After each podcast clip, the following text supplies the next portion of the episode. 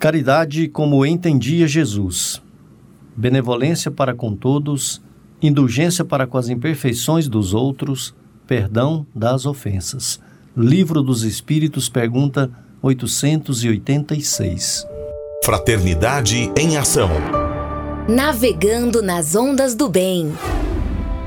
Olá, caro ouvinte, começa agora o Fraternidade em Ação de hoje. Aqui é seu amigo Sebastião Ribeiro, que, em nome do nosso Mestre Jesus, terá a alegria de estar ao seu lado neste programa.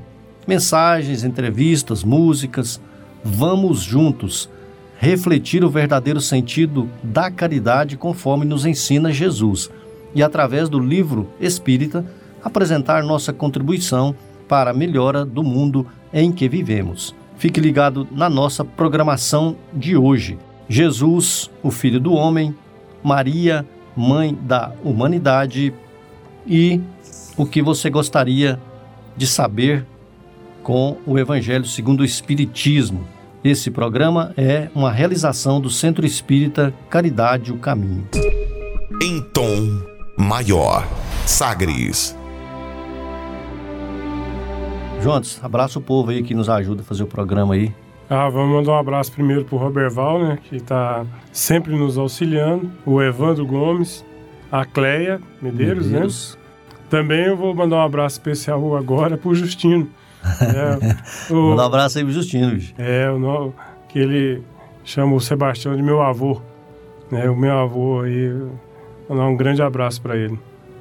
E também a Margarida, né, lá do Centro Espírito Caridade do Caminho. Esse negócio do Justino falar de avô, de quem é avô de quem, depois nós vamos ver isso direitinho, porque eu era menino já escutava ele no rádio. o, o, o Roberto está segredando, que ele é, se eu sou avô, ele é bisavô. Então, quem é quem aqui nas leis reencarnatórias aí, quem, quem, né, quem, vamos ver aí, de repente nós somos parentes muito próximo mesmo. Eu esqueci tá de bom. agradecer também pois toda a, a, diretoria da, da Sagres, né, da rádio, e que tem proporcionado para gente esse programa, né? O horário. Já manda um abraço aí pro o nosso amigo daí. Né? É, e toda a diretoria também, né? Todos os conselheiros, o pessoal que tem nos apoiado. Muito bem. Vem aí a mensagem inicial e a nossa prece.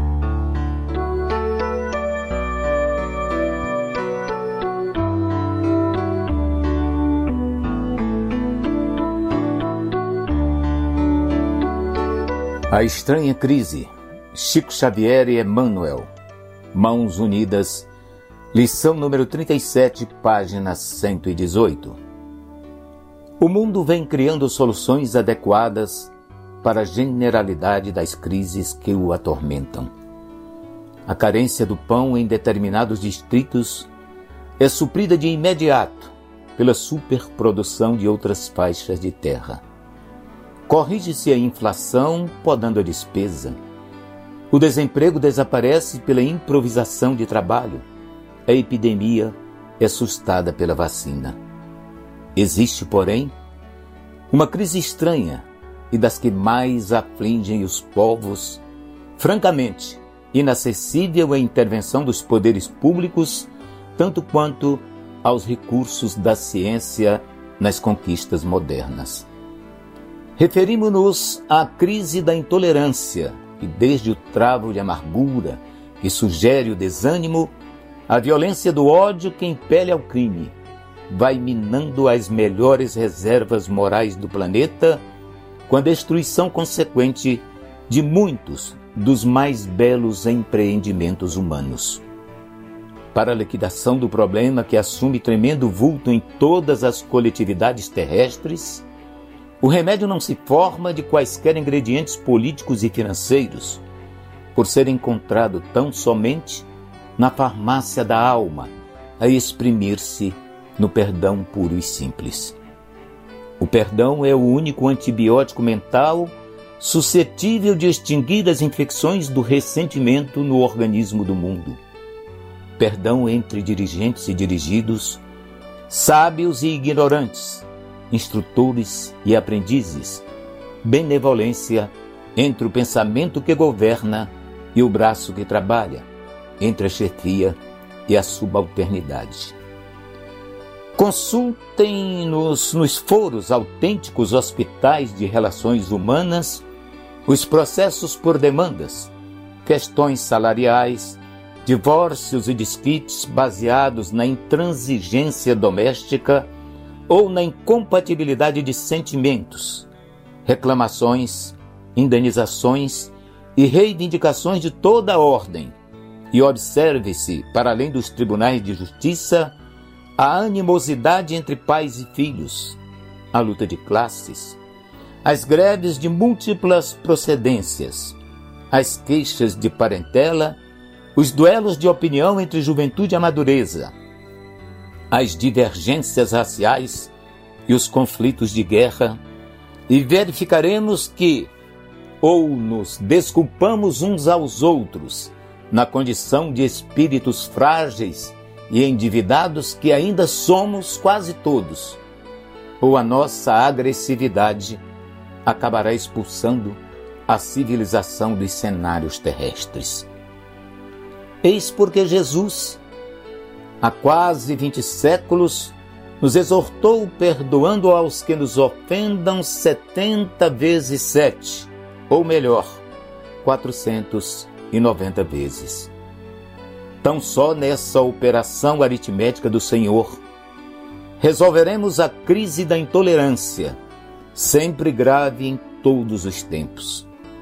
Repitamos, no entanto, que a preciosidade do perdão não se adquire nos armazéns, porque na essência o perdão é uma luz que irradia, começando de nós.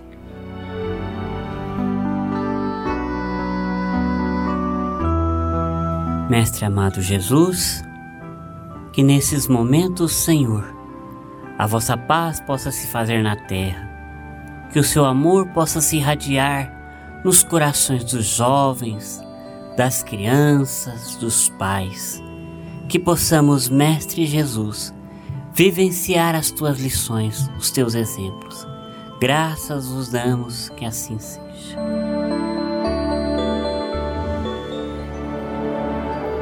Sagres. Amigo ouvinte, a reforma interior é a grande meta de todos nós que somos seres eternos.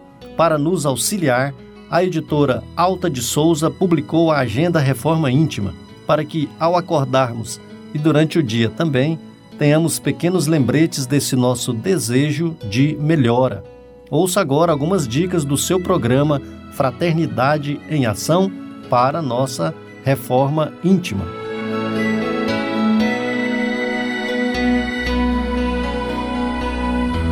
Reflexão e vivência em torno do Evangelho. E o menino crescia e se fortificava no espírito, permanecendo nos desertos até ao dia em que havia de aparecer diante do povo de Israel. Lucas capítulo 1, versículo 80. Meta do mês: desenvolver a caridade moral. É na caridade que deveis procurar a paz do coração, o contentamento da alma, o remédio para as aflições da vida. Adolfo, bispo de Argel, Allan Kardec, no livro O Evangelho segundo o Espiritismo. Meta do dia: suportarem umas às outras as criaturas. Caridade por ação tornar mais feliz e menos pesado o dia do próximo. Sugestão para sua prece diária: prece de amor pelos semelhantes. Se você está interessado neste método para sua melhoria interior, conheça e utilize a Agenda Reforma Íntima.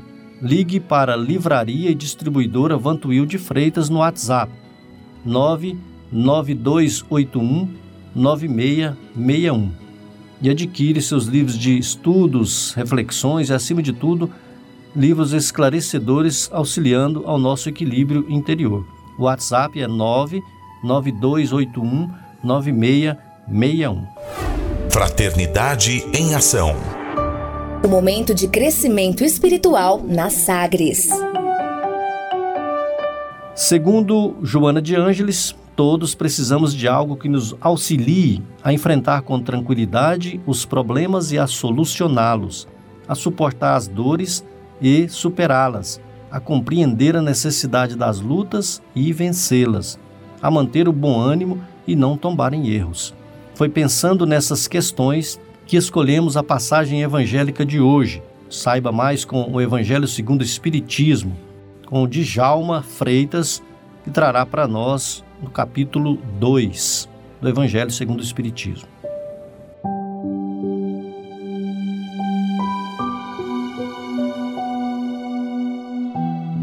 Meus caros irmãos, amigos em Jesus Cristo, muita alegria e satisfação que nos reencontramos nesse dia para falarmos mais um pouco sobre o Evangelho segundo o Espiritismo que o nobre decodificador nos trouxe.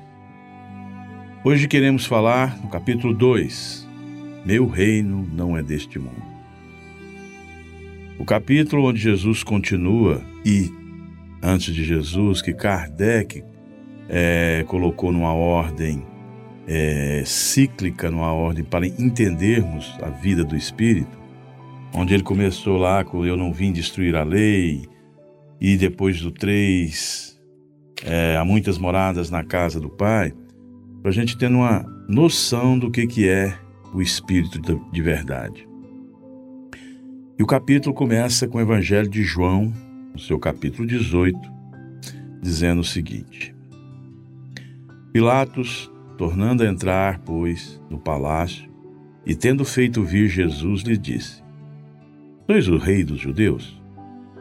Jesus lhe respondeu: Meu reino não é deste mundo. Se meu reino fosse deste mundo, minhas gentes teriam combatido para me impedir que caísse nas mãos dos judeus mas meu reino não é aqui. Pilatos então lhe disse: Sois, pois, rei? Jesus lhe replicou: Vós o disseste, eu sou rei. Eu não nasci nem vim a este mundo senão para testemunhar a verdade. Qualquer que pertença à verdade, escuta minha voz. Irmãos, um momento de afirmação de Jesus onde, sendo questionado, sendo eh, nesse momento em que Pilatos o interroga, depois de sido entregue pelos judeus, pelos homens do templo, e primeira pergunta de Pilatos é se Jesus era rei. E Jesus, com muita assertiva, diz que o reino dele não é deste mundo Quer dizer, reforçando aí que há outros mundos, outros momentos, isto se a gente for seguindo na frieza da palavra. Quando diz meu reino, e Pilatos estava entendendo isso como uma coisa material, porque ele só tinha noção uh, da realeza, do poder dos homens da matéria. Mas quando Jesus afirmou que meu reino não é deste mundo, ele quis dizer que o reino não é humano, não é terreno, mas é um reino espiritual. É o reino da paz de consciência, é o reino da paz, da harmonia, da caridade, do amor, do respeito. Afirmando isso, deixou Pilatos, que era um governante inteligente para a época, continuou a inquiri-lo: Você é rei? Sois, pois, rei? E ele devolve a pergunta, a resposta: Você está dizendo que eu sou rei. Mas Jesus também não diz que não é. Ele afirma que não nasceu e nem veio a este mundo senão para testemunhar a verdade. Quer dizer, deixou para Pilatos dizer que é rei, mas ele tem um reino. Nesse momento, Jesus, Jesus quis afirmar que o seu reino é reforçando da vida futura. Esse mundo fraternal, esse mundo amoroso que Jesus, esse reino que Jesus afirmou, ele não está aqui nem acolá, como mais na frente vai dizer seus evangelistas, ele está dentro da gente. Quando ele afirma que as pessoas não teriam entregue, é porque as pessoas já crescidas, evoluídas no campo da moral, no campo da, da psicologia, é, uma evolução reta caminho de, de Deus. E reafirmando então, meus irmãos, da vida futura. Dentro do Evangelho, segundo o Espiritismo, no capítulo 2, A partir daí, Kardec vai discorrer sobre a vida futura, a realeza de Jesus e o ponto de vista. E o Espiritismo veio, a seu tempo, confirmar essa vida futura. Que estamos aqui de passagem num mundo de prova e expiação, como diz um Emmanuel, num mundo é, encarcerado, para ir depurando as nossas necessidades. Então Jesus também naquele momento quis dizer a todos que estavam ouvindo que se preparassem para esse novo, nesse novo, novo reino. E que a vida espiritual é o segredo de tudo. Que a vida do futuro que nós devemos perseguir, nos transformando, transformando em seres melhores, em pessoas é, mais dedicadas a causas, qualquer que sejam as causas, sociais, familiares, institucionais, para que esforcemos para formar essa vida futura. E a seguir, Kardec abre a realeza de Jesus quando Jesus diz a Pilatos: Você diz que eu sou rei. E Jesus realmente é esse rei. Mas a realeza dele não está ligada, como a gente sabe, ao ponto de vista humano, material, do presente, da necessidade, do, da enganação, da mentira. Esse era o mundo daquela época e ainda reflete em nossa vida até hoje. A realeza de Jesus está na paz de consciência. A realeza de Jesus está quando você movimenta forças do bem para harmonizar seu lar, para harmonizar seus, seu local de trabalho, para harmonizar, enfim, a sua vida. E deixando lá no ponto de vista, confirmando que o Espiritismo veio realmente provando que a vida futura real, que já não é mais um dogma, que já não é mais uma história a, a daquele tempo. E para finalizar, meus irmãos, eu queria deixar aqui uma mensagem que inclusive finaliza o capítulo, que é do espírito de uma rainha da França, nos dois últimos parágrafos para a gente refletir. Essa mensagem, esse espírito traz, mostrando a sua nobreza enquanto encarnada, do que tinha sido, os títulos, o poder, e ao chegar de lá, quanto engano, nada daquilo valia. O que valia eram os títulos da nobreza moral. Aquilo que todos nós, meus amigos, devemos buscar, procurar trabalhar isso em nós. Que ao voltarmos para o lado de lá, os nossos títulos, os nossos cargos, as nossas posses materiais, nada vão servir. Lá vai ser medido, vai ser observado o que você foi útil na vida, qual a utilidade que você deu na sua vida, o quanto você beneficiou seu irmão, o quanto você deu afeto, carinho e cuidou dos seus familiares, dos seus amigos, o quanto você fez para melhorar o planeta em que você vive. E ela diz, finalizando assim: Os homens correm atrás dos bens terrestres como se devessem guardar para sempre. Mas aqui não há mais ilusões. Elas se apercebem logo que não agarram senão uma sombra e negligenciaram os únicos bens sólidos e duráveis, os únicos que lhes são de proveito na morada celeste, os únicos que podem a, a ela lhes dar o acesso. Tende piedade daqueles que não ganharam o reino dos céus. Ajudai-os com vossas preces, porque a prece aproxima o homem do Altíssimo e o tra é o traço união entre o céu e a terra. Não esqueçais. Olha que lindo. Ainda pede esse Espírito para todos aqueles que ainda, com a venda nos olhos, ainda se alimentam, se sente a necessidade de estar próximo da materialidade, do consumo excessivo, dos bens materiais. E esse Espírito ainda pede para nós que nós possamos, podemos ajudar muito essas pessoas através das nossas preces. Então não esqueçamos, meus amigos, meus irmãos, de levar as nossas preces a toda a humanidade, a todos aqueles que estão ligados a nós, direto ou indiretamente, e reforçando, um dos melhores lugar, lugares para a prece é o culto do Evangelho no lar. Não esqueçamos de praticar o nosso culto semanal em benefício de nós, da família, da cidade, do estado, do país e do mundo. E Deus abençoe a todos nós, hoje e sempre.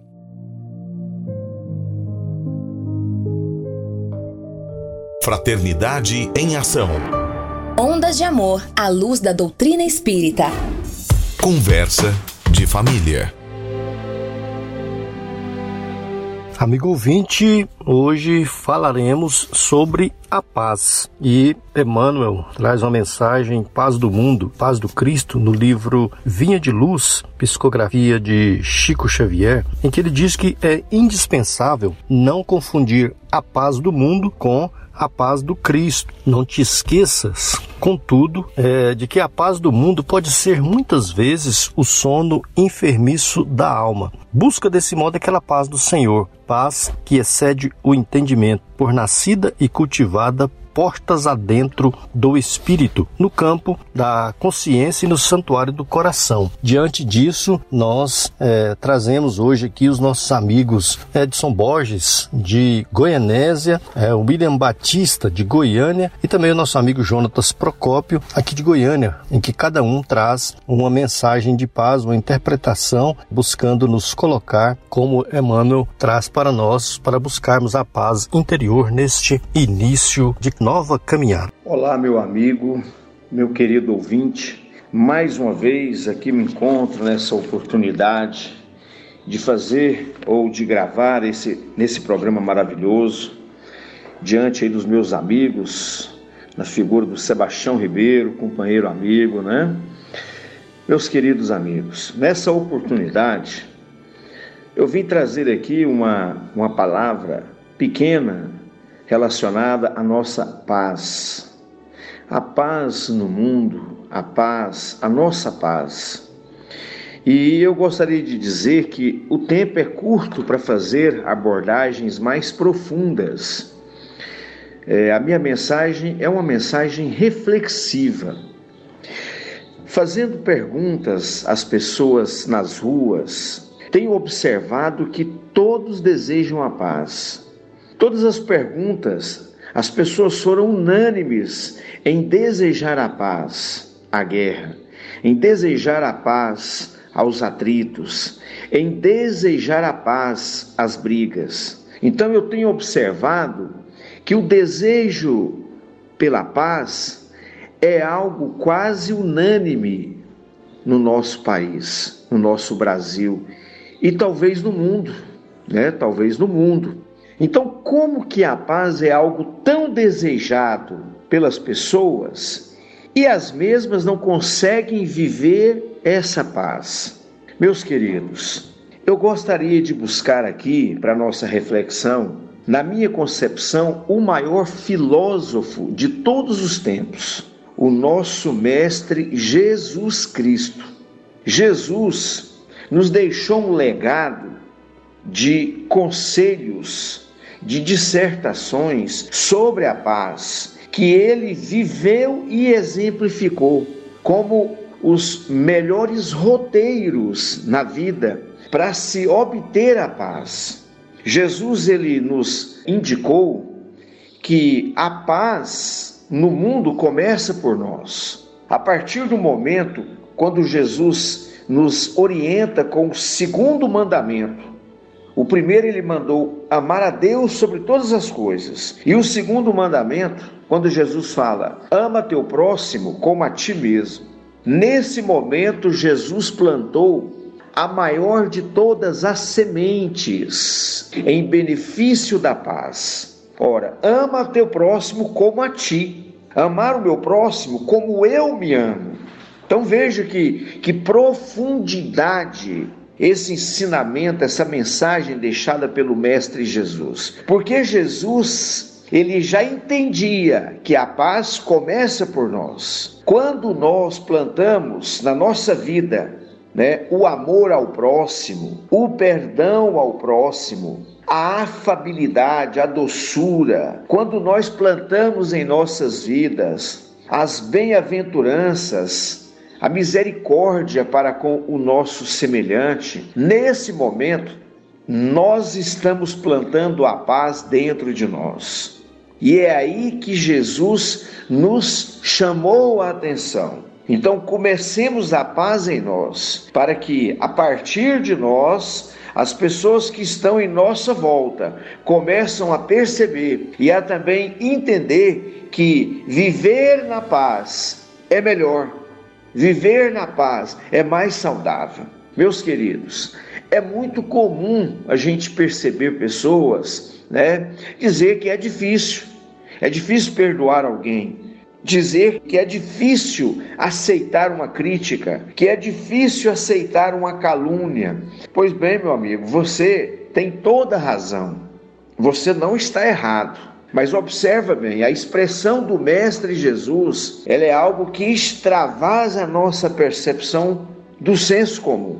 Jesus, quando ele estimula que nós seremos mais felizes quando nós amamos o nosso próximo, quando nós desejamos o melhor para ele, matematicamente falando, estatisticamente falando, Jesus quis dizer que esse caminho, o caminho da brandura, o caminho da paz, o caminho da alegria, da felicidade, ele vai trazer ao longo das nossas vidas situações de maior serenidade e de maior tranquilidade. Então, no final da nossa caminhada, se nós começarmos a colocar no nosso caminho essas situações de tranquilidade, de amor, de perdão, essas situações de renúncia, no final da nossa vida, você pode ter certeza que foi isso que o Cristo quis deixar para nós. Nós teremos um final mais tranquilo, com menos problemas, com menos dificuldades. Então, meus amigos, ao passo que aqueles que têm dificuldades de aceitar as críticas, aqueles que são mais renitentes nas dificuldades, nos erros, isso vai trazer angústia, vai trazer dor, sofrimento. Isso vai trazer conflitos, e são esses conflitos que vão resultar em nossa vida uma vida de grandes e graves dificuldades. Aí nascem as guerras, aí nascem as brigas, aí nascem as separações. Então vamos lembrar de Jesus, né? Quando nos coloca que o perdão é a chave da libertação. Quem perdoa segue. Quem perdoa, segue. Perdão é a máxima do amor. E para finalizar, meu querido, eu queria lembrar que na química, normalmente, e também na biologia, nós usamos alguns prefixos para intensificar algumas palavras, né? Quando uma substância está muito concentrada, nós falamos que ela é uma substância hipertônica, né? Quando um ácido está pouco saturado, nós falamos que ele é hipotônico. Então nós usamos esse prefixo. Quando uma substância está muito saturada, nós usamos o termo hiper, nós usamos o prefixo per. Então, meu querido, essa palavra perdão é uma palavra que exemplifica Jesus. É uma palavra saturada, saturada de amor, é aí o segredo da paz, o amor. Que Jesus te dê forças para que você possa saturar a sua vida de amor, perdoando em todos os campos que você passar. Um grande abraço, meu amigo, e até uma próxima oportunidade. Que Jesus nos abençoe. Nesses dias de turbulência, nesses dias que o desespero bate à porta, devemos lembrar que cada dia somos o herdeiro da bonança, porque se sofremos foi porque um dia cometemos alguma coisa, mas hoje a paz é a melhor solução para todos. Não podemos desesperar em torno das dificuldades, em torno de tanta coisa que nos acontece. O melhor caminho é a paz. Jesus mesmo disse que a paz eles nos deixaria. Então vamos levar os nossos olhos adiante, ver o caminho que Jesus nos deixou, ver as obras do Evangelho, ver o capítulos, capítulos, todos os capítulos nos diz respeito à paz, a paz necessária aos nossos corações. Nas horas difíceis, estejamos atravessando as horas mais difíceis que nos aguardam, mas precisamos ter calma, ter paz, ter necessidade de colocarmos em prece, buscando o divino amigo de todas as horas, buscando Maria, a mãe de Jesus, para que possamos percorrer esses percalços em paz. Eu sei que nós é muito difícil o momento em que vivemos, mas precisamos elevar o nosso coração cada dia mais em prece, em amor. Precisamos resguardar a paz que Jesus nos prometeu, que Jesus nos deu. A paz de amor, a paz de carinho. Procuremos cada dia mais sermos melhores a cada dia, fazermos o bem e cada dia mais olhar para trás e vermos que estamos praticando a verdadeira paz, o verdadeiro amor. Graças, graças. Olá, caros amigos. Que a paz do nosso Mestre Jesus possa estar conosco e que juntos nós possamos compreender o que Jesus nos fala da paz. A paz que tem, precisa de existir em nossas vidas, no globo terrestre, na humanidade. Mas como conquistar essa paz? Como vamos chegar a um momento em que nossas existências estaremos todos em paz. Não a paz ociosa, não a paz de que ninguém faz nada, mas a paz operosa, essa paz que Jesus nos recomenda, a paz que trabalha, a paz que ampara, que socorre e que ilumina todos os corações. André Luiz, no livro Passos da Vida, ele tem uma mensagem que fala dos caminhos para nós alcançarmos a paz. A mensagem chama Preceitos de Paz. Qualquer encontro é uma grande oportunidade. Não deixe de falar, mas aprenda a ouvir. Quem sabe executar pacientemente encontra pistas notáveis para o êxito no serviço que abraçou. Fuja de cultivar conversações menos dignas. O interlocutor terá vindo buscar o seu respeito a Deus e a vida a fim de equilibrar-se. Não mostre rosto triste, Muita gente precisa de sua alegria para levar alegria aos outros. Não menospreze quem bate a porta, enquanto nem sempre esteja você disponível. Em muitas ocasiões, aquele que aparentemente incomoda é o portador da grande auxílio. A ninguém considere inútil ou fraco.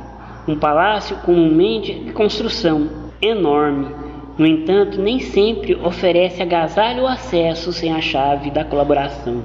Não persista em opções desnecessárias. A partir do momento em que nós vamos ver, igual essa mensagem de André Luiz fala, para nós buscarmos a paz das consciências, evitarmos discussões, evitarmos brigas e dissensões em nossas existências. Que assim seja. Bem, queridos ouvintes, iremos fazer agora um breve intervalo. Jesus, o Filho do Homem.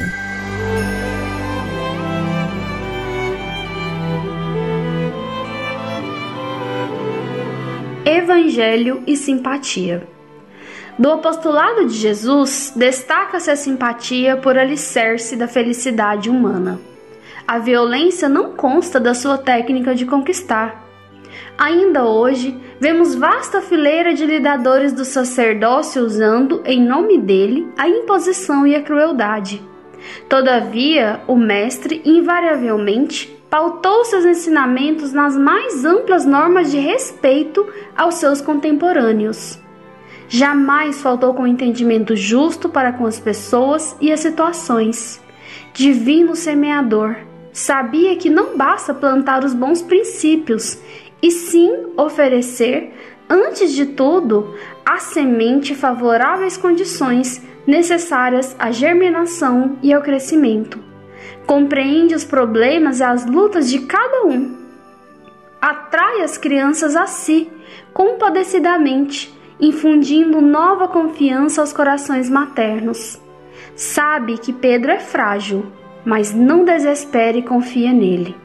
Contempla o torvo drama do espírito de Judas, no entanto, não o expulsa reconhece que a maioria dos beneficiários não se revelam à altura das concessões que solicitam, contudo, não lhes nega assistência.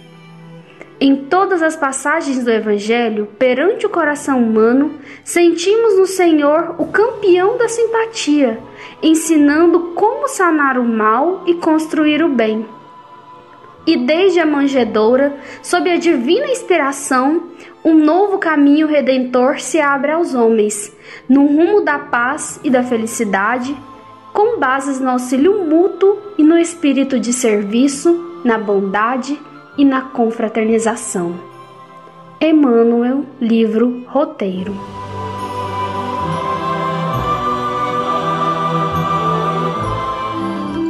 Momento musical.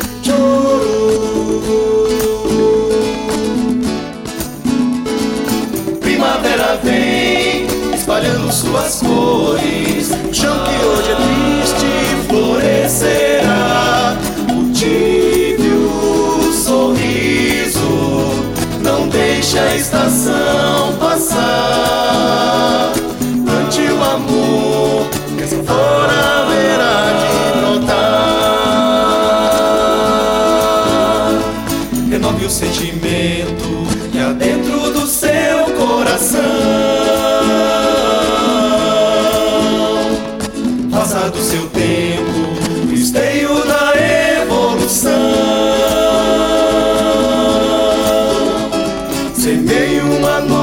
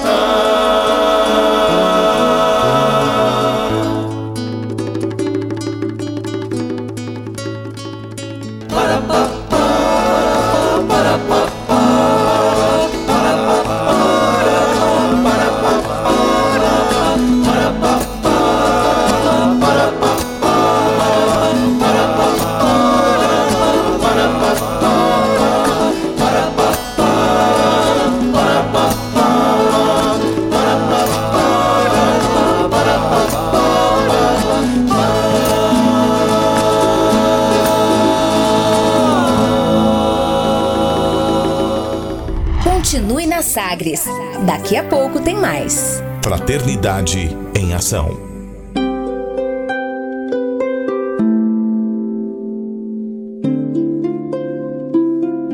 De onde eu vim? Existem espíritos? Posso nascer de novo? Por que sofremos tanto? Existe vida depois da morte? Para onde vou depois da morte? O que é reencarnação? O que é mediunidade? Amigo ouvinte, as respostas a essas e a tantas outras questões você encontrará conhecendo a doutrina espírita em seu tríplice aspecto: ciência, filosofia e religião. Procure uma instituição espírita em sua cidade. Participe das reuniões públicas. Conheça, leia e estude o Espiritismo e se beneficie com as suas luzes.